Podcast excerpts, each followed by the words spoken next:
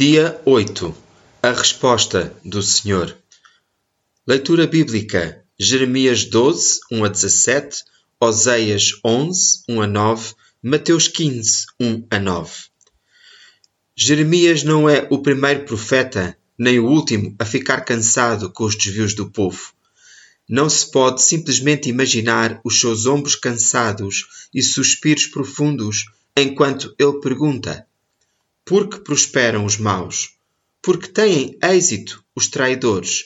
Jeremias 12, 1 Como o salmista que confessou que invejava a prosperidade dos ímpios, Salmo 73, 3, Jó, cuja dor o convenceu de que os justos eram o alvo de todas as piadas, Jó 12, 1 a 6, e Jonas, que desesperou quando os ninivitas receberam misericórdia e não ira, Jonas 4, 1 a 4, a Bíblia registra uma longa lista de pessoas de fé que tinham perdido a fé na humanidade.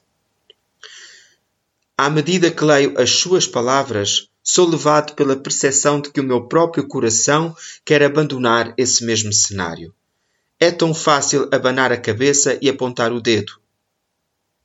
Colocar a humanidade nas categorias de nós e eles e perguntar-me porque é que aqueles do outro lado estão a divertir-se. E, no entanto, nunca encontramos Deus a juntar-se às festas de piedade dos justos. Enquanto os seus julgamentos são claros e a sua justiça não se curva, ele persegue implacavelmente os perdidos. Em resposta ao desânimo de Jeremias, Deus diz: Em seguida, depois de os tirar, terei misericórdia deles e conduzirei cada nação de volta à sua terra, ao seu país. Jeremias 12:15. Aqui mesmo, no meio de um livro do Antigo Testamento, encontramos a mensagem do Evangelho, o bálsamo necessário para cada alma cínica.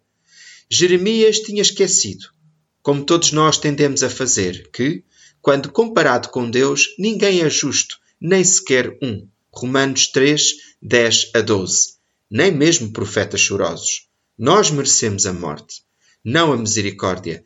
As nossas festas de piedade acabam quando nos lembramos que somos todos troféus da graça de Deus que nos foi dada livremente, cada um de nós.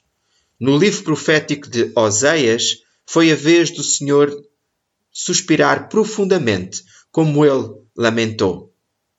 O meu povo está inclinado a virar-se de mim. Oséias 11, 7. A realidade da nossa natureza pecaminosa é tão evidente em nós hoje como sempre foi então, e no entanto, é assim que o nosso Deus responde: Não cederei ao ardor da minha cólera, não pensarei mais em destruir Efraim, é que eu sou Deus e não um homem. No meio de ti, Efraim, sou Deus Santo e não o inimigo que invade a cidade.